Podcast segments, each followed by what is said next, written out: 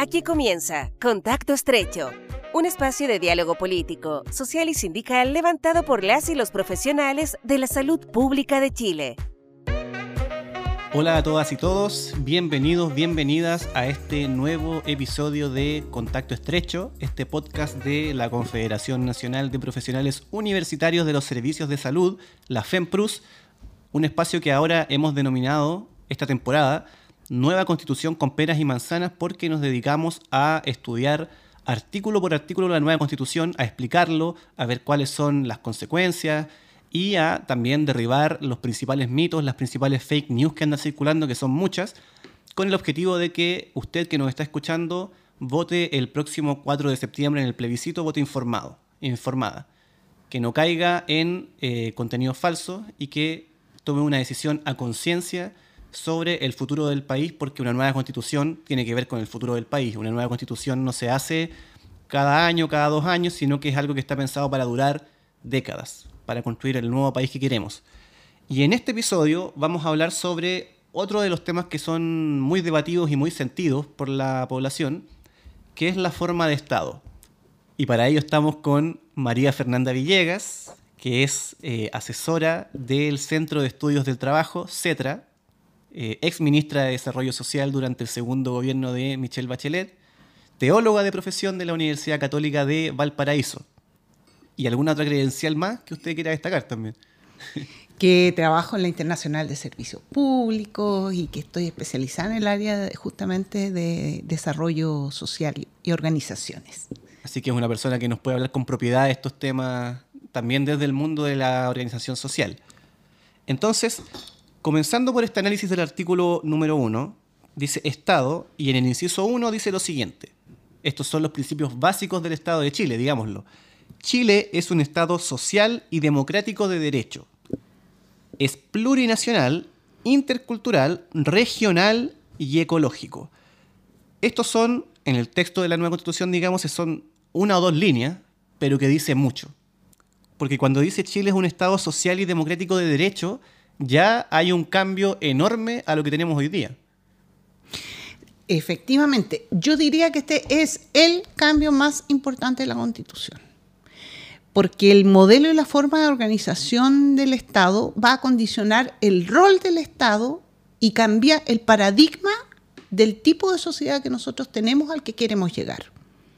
Hoy día lo que nosotros tenemos en la constitución vigente, ¿verdad? Nos habla de un Estado unitario, una república democrática. Eso lo seguimos teniendo.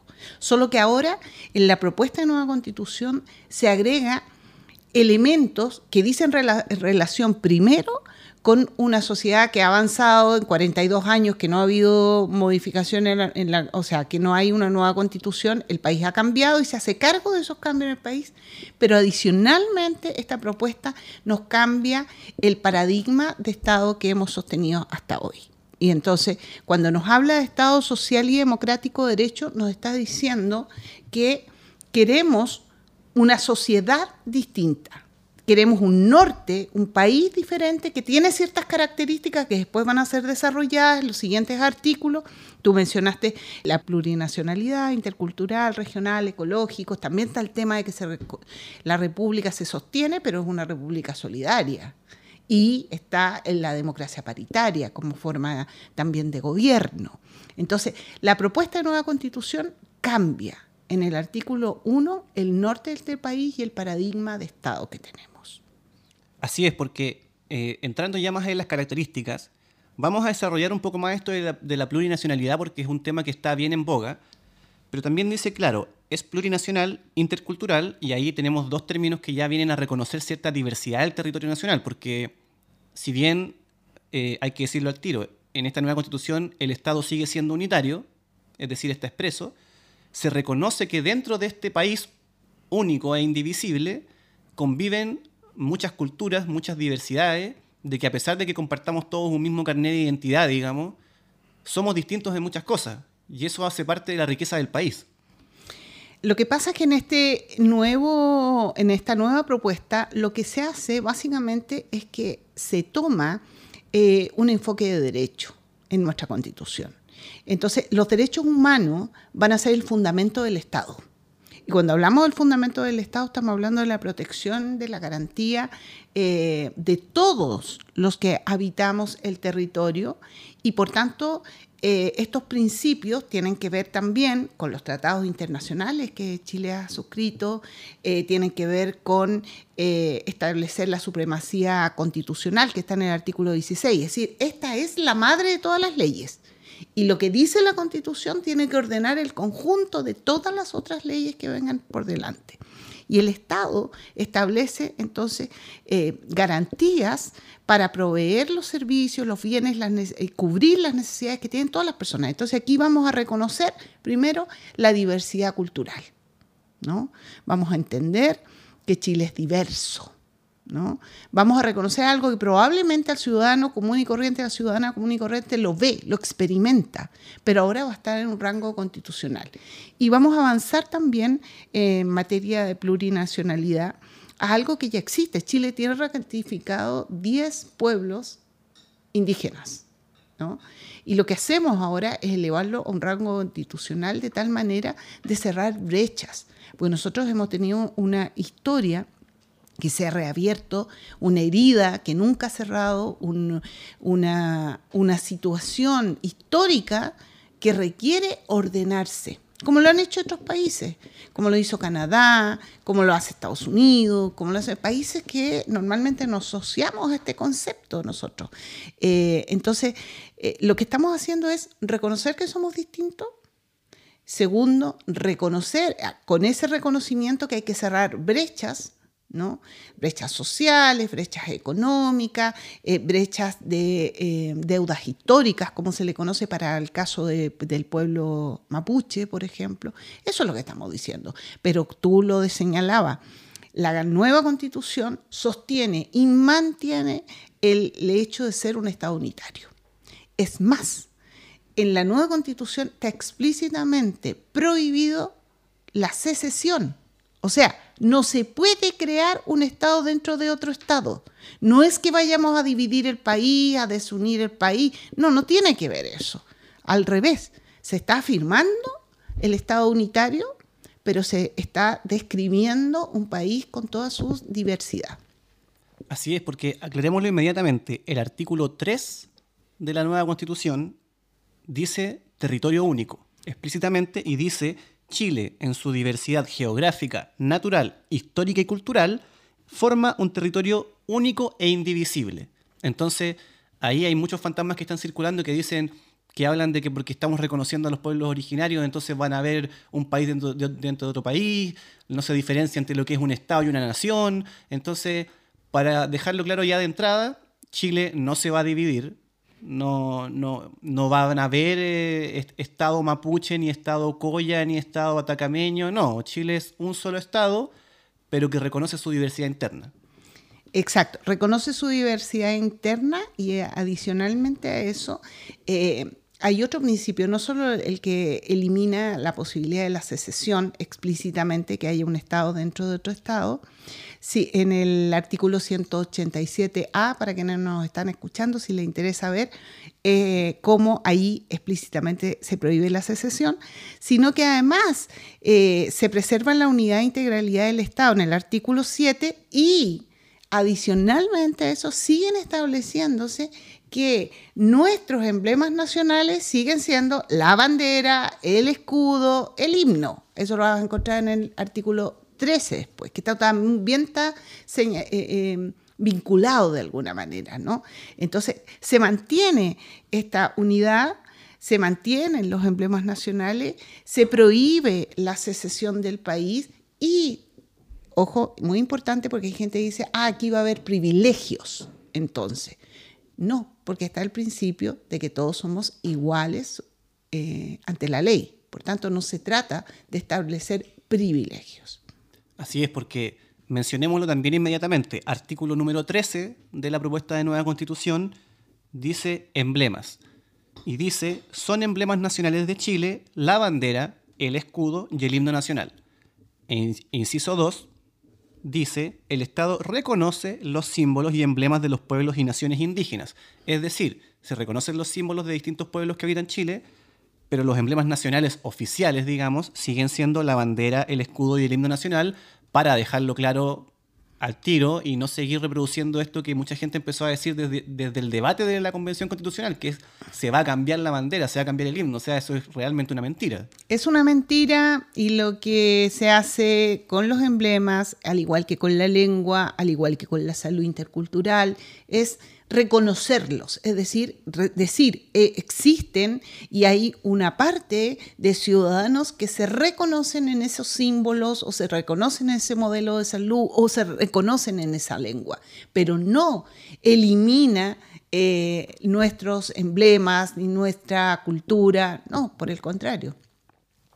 Y además hay que decirlo que cuando se hizo esa votación sobre los emblemas, muchos de los que votaron en contra de ese articulado fueron las convencionales de la derecha, incluso ellos mismos. Así es, sí, es, parte del anecdotario, pero efectivamente llama la atención que fue así. Y para terminar con este inciso 1, vamos recién en el 1, pero hemos, hemos, eh, bailado por otros artículos también que tienen que ver, habla de estado regional y, ecológico. Y es muy interesante porque acá tenemos dos problemas muy sentidos. Primero, el tema de un país que es muy centralizado. Es decir, que la mayoría de las decisiones se toman a nivel central en Santiago, la mayoría de los recursos se concentran en la capital. Y ahora la nueva constitución parte en su artículo 1, pero también se desarrolla en otros artículos, diciendo que este es un Estado regional, es decir, le da preponderancia a los distintos territorios administrativos de Chile y también dice que es ecológico y esto también se, desglosa en otros artículos que son más específicos, pero dice que Chile es un Estado ecológico y eso ya da un mandato, digamos, al Estado a operar de una forma distinta a la que lo está haciendo hoy día en un contexto de crisis climática aguda. Respecto del primer tema, el tema del Estado regional, y el, yo creo que esto le habla también, habla de la diversidad aquí ha habido un, sentir eh, cada vez más insistente y cada vez más grande de que hay un excesivo centralismo de que las decisiones se toman acá, de que los recursos se redistribuyen de una manera inequitativa por el territorio, de que tenemos una forma de hacer política pública donde, donde no hay una cantidad suficiente de ciudadanos, por ejemplo, no se invierte porque no es rentable. Esa lógica de rentabilidad que nos ha atravesado y que hace que nosotros no tengamos efectivamente eh, polos de desarrollo en distintos lugares, distintas regiones que podrían perfectamente Em, desarrollarse. Entonces, el Estado regional en el fondo es un esfuerzo de descentralización, por un lado, que tiene que ver con eh, el recurso, y por otro lado con el poder. Es decir, que las personas puedan en los territorios tomar decisiones. Todas las decisiones, por supuesto que no, que esto hay límite, cuáles está establecido claramente, cuáles son las decisiones que se podrán tomar a nivel de em, entidades regionales, lo mismo respecto de la autonomía local, respecto de los gobiernos locales, que también hay un avance en esa materia. Eh, eh, y entonces es un ejercicio de entender que no hay chileno de primera y de segunda, de que la gente tiene la capacidad de entender cuáles son sus problemas, de plantear soluciones y de resolverlos. O sea, no puede ser que se requiera el visto bueno para situaciones hasta de emergencia en los territorios, ¿no? para poder tomar definiciones eh, por parte de los gobiernos regionales. Entonces, aquí habrán espacios de decisiones que no comprometen eh, un Estado nacional, por supuesto, y adicionalmente se van a distribuir los recursos fiscales con mayor justicia y con mayor solidaridad. Eh, volvemos al principio de solidaridad que está en el artículo 1. Eh, y de hecho se establece en la Constitución un piso mínimo de, em, recursos, que establece que ninguna región podrá recibir el 50% eh, menos del promedio de todas las regiones. Entonces hay un acto de justicia y redistribución económica, no solo de poder de tomar decisiones. Y respecto del segundo em, aspecto eh, del Estado ecológico, yo creo que esto, cuando te decía que las constituciones también le hablan a su tiempo, eh, estamos eh, viviendo un momento a partir del calentamiento global, del término de los recursos, de que se están haciendo cada vez más escasos recursos como el agua, ¿verdad? Em, entonces, esa conciencia yo creo que caló profundamente también en eh, este proceso constituyente, de hacernos cargo de que tenemos que tener una relación armónica con nuestro entorno, que no podemos depredarlo, que tenemos que pensar en las futuras generaciones. Y esto condiciona también un sistema económico. ¿No? que no podemos seguir con un modelo extractivista donde le pedimos a eh, los mares, eh, le pedimos a los bosques, le pedimos a los ríos que nos entreguen todo y terminamos completamente eh, en un país que se va a quedar sin recursos. Y, el tomar conciencia en este articulado, lo primero es un principio. Y segundo, esto tendrá que tramizar y tendrá que estar transversalizado en toda la toma de decisiones para saber si realmente estamos tomando decisiones conscientes de nuestro hábitat, de nuestra relación con el medio y entendiendo que los bienes eh, naturales no son infinitos. Creo que es muy importante dejarle en claro a las personas que de, lo poco que hemos visto hasta ahora, es decir, estamos leyendo un inciso del artículo 1. Hay, hay mucho más desarrollo, pero ya notamos que la nueva constitución viene a hacer justicia y a nivelar la cancha con sectores, sujetos, sujetas, que eh, ni siquiera podríamos hablar de que se les da privilegio, sino que se iguala la cancha nomás. Es decir, a la gente, la gente en regiones va a estar mejor con esto.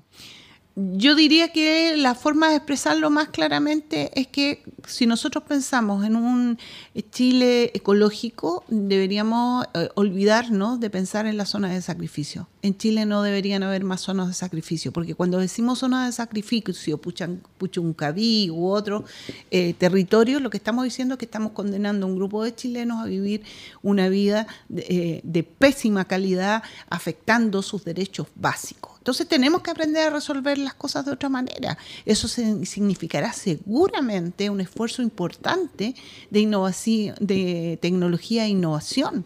Los países desarrollados han eh, logrado hacer una síntesis adecuada. Nuevamente recuerdo el principio de progresividad, esto no es magia, no será de la noche a la mañana, pero cuando tenemos un principio rector, que nos dice que va, apuntamos a un Chile eh, de estas características, significa que eh, todas las normas y leyes deben hacerse considerando el factor de relación con el medio ambiente. Así es. Y pasando al inciso 2 de este artículo primero de la nueva Constitución, se habla de que Chile se constituye como una república solidaria. Esto ya lo hemos desarrollado antes y es un concepto súper importante. Y después dice, su democracia es inclusiva y paritaria. Y acá hay una cuestión que es clave y que cambia radicalmente lo que tenemos hoy día porque establece, al decir que la democracia es inclusiva y paritaria, dice en primer lugar que tiene que haber al menos mitad de mujeres en todos los organismos representativos.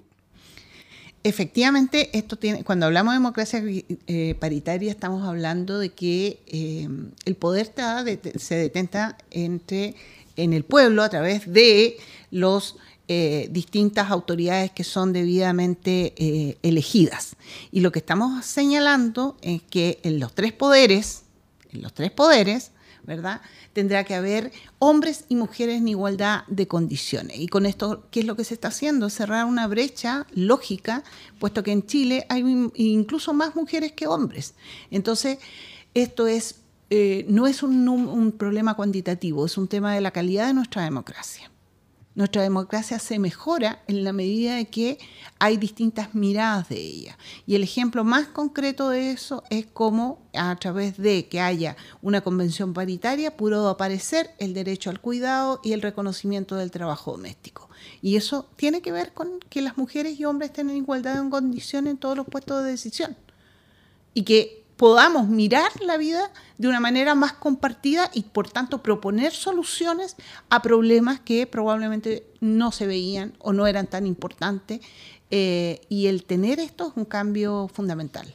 Eh, y yo creo que esto es un aporte que vamos a hacerle al país, pero también le vamos a, hacer al mundo, porque esta, eh, cómo hemos ido generando esta nueva constitución y además cómo se establece la democracia paritaria está muy de avanzada y creo que es un aporte sustantivo a la, a la calidad de la democracia y a la posibilidad cierta de que vivamos en un país solidario. Así es, entonces ya podemos decir que lo voy a, voy a, voy a ponerlo en simple. lo que hemos revisado hasta ahora nos da cuenta de que esta nueva constitución hay sujetos que les conviene mucho, nos conviene a todas y todas, pero hay, pero hay sujetos y sujetas que les conviene mucho porque viene a reconocer y viene a, como decía usted, cerrar brechas. Y estamos hablando de las personas que viven en regiones, que no viven en Santiago y que se van a ver favorecidas porque se les va a otorgar más poder sobre sus vidas y más recursos. Las mujeres de Chile, porque se les va a otorgar mucho más espacio y mucho más poder, en el fondo, un poder que se merece si son más de la mitad de la población en Chile. Y también todas las personas que eh, viven en armonía con sus ecosistemas, digamos, y que ya no van a ver que se les llegue a entrar a una planta termoeléctrica de carbón, digamos, o bueno, ya, quizás ya no de carbón, porque eso está en, desuso en el país, pero cualquier otra industria que se va a llegar a instalar como si nada en su territorio. O sea, e, esta constitución, y bueno, hay otros, hay otros artículos más, pero establece ya mucha protección ante eso, que son problemas que estamos viviendo hoy día, hoy día mismo. es ponernos al día con algo que no teníamos. O sea, cuando yo dije que el modelo de Estado que, se nos plantea un modelo de Estado que se fundamenta en los derechos humanos, estamos hablando de una carta que fue escrita en 1948. Y si ustedes la leen en su articulado, van a encontrar todos los derechos y eh, planteados allí, la igualdad, eh, los derechos de primera, segunda, tercera generación, derechos de pueblo, van a estar ahí. Entonces, no es que estemos haciendo eh, em, algo radical, estamos poniéndonos al día con una concepción de sociedad que quedó establecida en 1948 como como necesaria, indispensable como piso civilizatorio. Y efectivamente lo que estamos haciendo entonces es que actores, que grupos sociales que eran invisibilizados y que no eran parte activa de la sociedad van a ser más activos y van a tener más poder para tomar decisiones en conjunto con otros, porque no se está excluyendo a nadie sino que se está incorporando. Se está incorporando a las regiones, se está incorporando a las mujeres, se está incorporando a los pueblos em, originarios, pero también se están visibilizando otros, otras personas, las personas neurodivergentes, por ejemplo. ¿no? Eh, vamos, a, vamos a reconocer de una manera más concreta, más clave, eh, más clara a los derechos de niños, niñas y adolescentes en que tenemos una deuda lamentable con, nuestros niños y niñas y adolescentes. Entonces, es una constitución maciza que le habla a la diversidad de personas que habitan en el territorio y que compromete esfuerzos por garantizar sus derechos que están nada menos ni nada más que en la Carta de Derechos Humanos. Así es, porque justo lo que sigue en este inciso 2 del artículo 1 tiene que ver con eso, porque dice que Chile reconoce como valores intrínsecos e irrenunciables la dignidad, la libertad, la igualdad sustantiva de los seres humanos y su relación indisoluble con la naturaleza. Es decir, estamos hablando de un Estado que se basa en los derechos humanos, finalmente. Así es, se basa en los derechos humanos, pero hay un avance para comprender eso.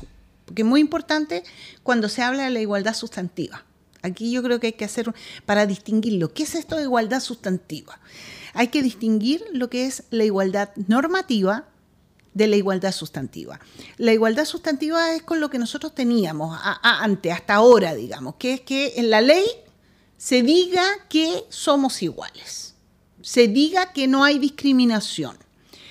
La igualdad sustantiva tiene que ver con hacerse cargo de que a veces, como dice el refrán, del dicho al hecho hay mucho trecho. Es decir, con hacerse cargo, el Estado se, haga cargo de que no basta con que esté en la norma escrito algo para que sea realidad, sino con que hay que hacerse cargo de que eso se vivencie, se viva, sea una práctica. Y eso implicará probablemente un cambio cultural, tendrá que ver con la educación de niños y niñas, tendrá que ver con eh, un modo de hacer política pública de manera distinta, tendrá que ver con muchos elementos que hoy día eh, son en el fondo coayudantes a que la norma quede en ley muerta. Y doy un ejemplo. Nosotros tenemos en Chile una ley que asegura a igual, eh, igual trabajo, igual salario, pero no se cumple significativamente y no hay cómo fiscalizarla. Entonces, cuando uno habla de igualdad sustantiva, tenemos una herramienta ahora al ponerlo en un estatus constitucional basado en qué? En el principio de eh, el principio de que rige por sobre cualquier norma la Constitución. ¿ah? La preeminencia de la Constitución por sobre cualquier ley. Así es, y de hecho en el inciso 3 de este artículo primero dice lo que estábamos hablando recién sobre derechos humanos. Dice, la protección y garantía de los derechos humanos individuales y colectivos son el fundamento del Estado y orientan toda su actividad, es decir, derechos humanos en todas las políticas, en toda la administración, en todo lo que tenga que ver con con el país en el fondo. Protege exactamente como fundamento y esto significa que el Estado toma un rol mucho más activo. Eh, significa que el Estado no puede contentarse simplemente con la supervisión de acciones de terceros o privados, sino que entra en eh, un espacio de provisión de bienes y servicios eh, y que mandatan para incorporarse más activamente a espacios donde hoy día ha quedado solamente como un observador. Y siguiente dice, es deber del Estado generar las condiciones necesarias y proveer los bienes y servicios, como decía, para asegurar el igual goce de los derechos y la integración de las personas en la vida política, económica, social y cultural para su pleno desarrollo. Es decir, estamos hablando de derechos plenos para todas y todos, en, en una clave universal y en una clave progresiva, como estábamos hablando. Exacto, estamos hablando entonces en cambio un modelo de Estado desde un modelo subsidiario que está en la actual constitución eh, como rol explícito en el artículo 19 para cambiar a un modelo eh, social.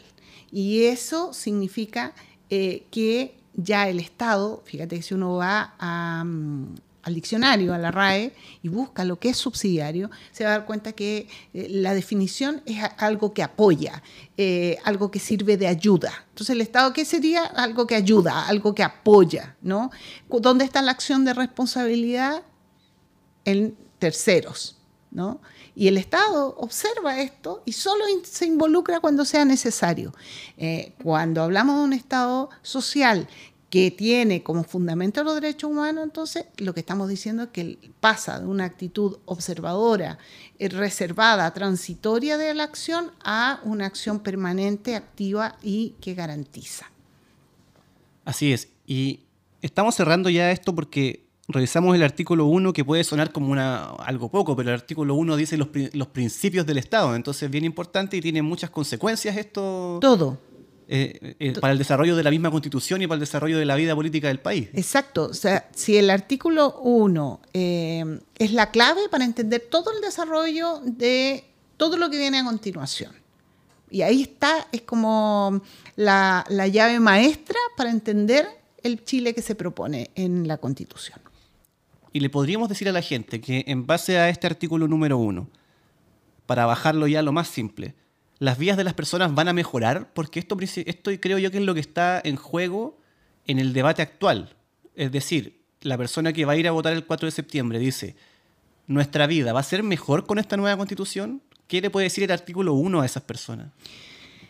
El artículo 1 lo que hace es decirle, mire, hasta hoy, el artículo 1 no lo dice, lo primero que hay que señalar es que hasta hoy como decía la Comisión Ortuza, que fue la que redactó la constitución actual que nos rige, los derechos sociales eran una aspiración, una pretensión, una expectativa eh, de llegar a gozar un determinado derecho eh, en el futuro, en algún momento.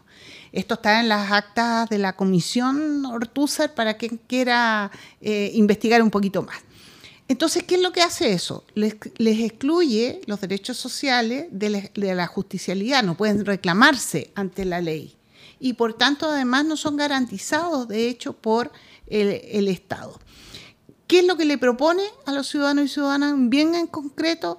Es que el rol del Estado va a ser un rol no de espectador, sino mucho más activo en proveer condiciones mínimas, que su acción, que hoy día es excepcional, transitoria, va a ser permanente que los bienes sociales eh, que hoy día se consideran una mercancía y por tanto están regidos por la oferta de la demanda, regidos por el libre mercado y la, capacidad de eh, recursos que usted tenga, va a cambiar hacia una prestación eh, digna, a prestaciones que efectivamente estén garantizadas por el Estado y que además esté presente en áreas donde no había estado nunca como la vivienda. Entonces la pregunta es, ¿va a cambiar la vida de las personas? Sí, pero bajo el principio que tú mismo nos recordaste, el principio de progresividad.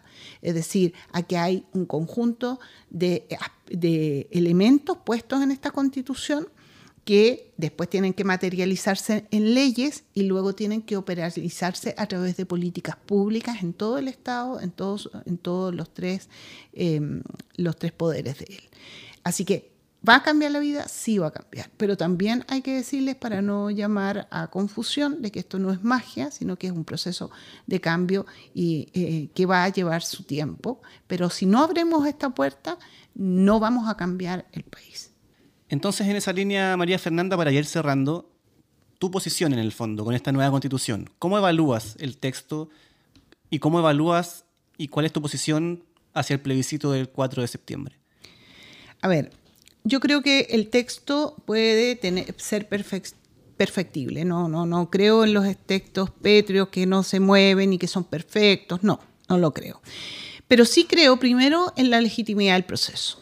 O sea, nosotros nunca hemos tenido una constitución, eh, de las 10 constituciones anteriores que hemos tenido eh, en, el país, nunca hemos tenido una constitución donde se le haya preguntado a los chilenos si querían o no cambiarla o, si, o quién la iba a redactar.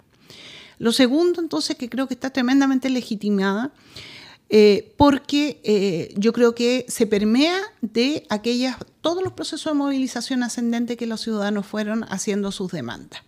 O sea, los derechos sociales quedan absolutamente en el corazón de esta nueva constitución. Cambiamos de un Estado subsidiario a un Estado social de derecho, donde hoy día tenemos un Estado mínimo, una hiperfocalización. La gente en los sectores medios dice, a mí nunca el Estado me ha ayudado, a mí nunca el Estado me ha dado nada. Bueno, porque nos rige un sistema subsidiario que impide que el Estado desarrolle acciones hacia esos sectores. En cambio, en un Estado social de derecho vamos a tener un, Estado donde se rige por el principio de que las necesidades ciudadanas son un mandato para el Estado de carácter progresivo, universal, y que en la medida que se fortalece la fiscalidad, esto puede hacerse efectivo. Y finalmente, porque creo que hay un avance sustantivo respecto de que este principio que la actual constitución eh, protege, que es la libertad empresarial y la propiedad privada, eh, que hace que tengamos un sistema también de baja competencia, porque si no, ¿cómo se explica la colusión, los monopolios, todo este tema? Eh, eh, solo se explica porque prima la libertad empresarial de los grupos económicos. Pasa a el Estado tener herramientas, a tener posibilidades de interactuar con esos mercados, de intervenir en esos mercados de una manera mucho más activa, protegiendo a las y los trabajadores. Y finalmente, yo creo que es una buena constitución, un buen proyecto, porque en el capítulo 2 incorpora todos los derechos fundamentales y garantía que existen actualmente en la, en la constitución actual. Ahí hay que decirle a la gente con toda claridad que el derecho a propiedad privada, que el derecho a elegir la educación de tus hijos, que el derecho a em, poder tener eh, seguros privados de salud, todo eso van a estar presentes. Lo que hace eh, eh, la nueva propuesta es que incorpora derechos que no estaban, y me refiero al derecho a la vivienda, al derecho a la energía, el derecho a vivir en entornos seguros y libres de violencia, al agua, al agua. Y perfecciona otros que eran muy escuálidos y muy pobres, como era el derecho a elegir salud, educación, eh, seguridad social, eh, y para los trabajadores y trabajadoras, fortalece el trabajo eh, no como una expectativa simplemente o como una libertad de salir a buscar trabajo, sino como eh, un concepto mucho más enriquecido que es el trabajo decente. Eh, es decir, un trabajo que tenga ciertos estándares de calidad que están asociados a la seguridad social también, por cierto. Em, por tanto, en la suma y resta yo creo que es una buena propuesta, que es perfectible además, porque si a mediano plazo tuviésemos que hacer ajustes o cambios, también la nueva constitución plantea cómo hacer esos cambios. Entonces plantea que si hay modificaciones se pueden hacer por cuatro séptimos eh, como quórum eh, salvo las materias a donde eh, se alcancen los dos tercios eh, por cuatro séptimos, salvo algunas materias que dicen relación con los temas ambientales, precisamente por la preocupación por el medio ambiente que nos plantea la nueva constitución.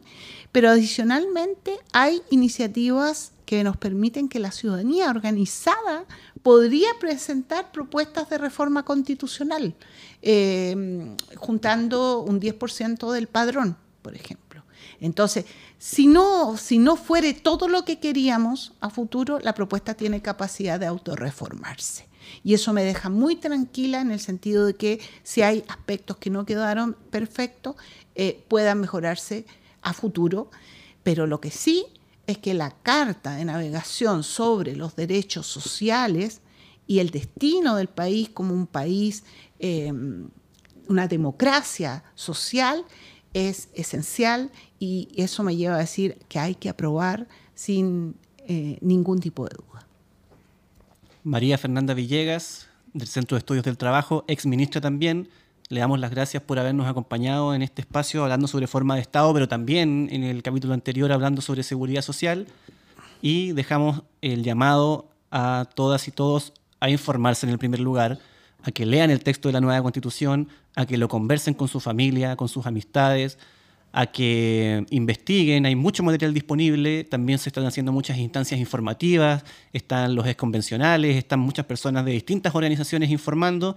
Y no se queden con los titulares, no se queden con la información rimbombante que muchas veces, muchas veces es falsa y que viene con alguna intención detrás. Así que con esto damos por finalizado este capítulo de este podcast Contacto Estrecho nueva constitución con penas y manzanas y les dejamos invitados a seguir sintonizando este espacio para más información sobre la nueva constitución.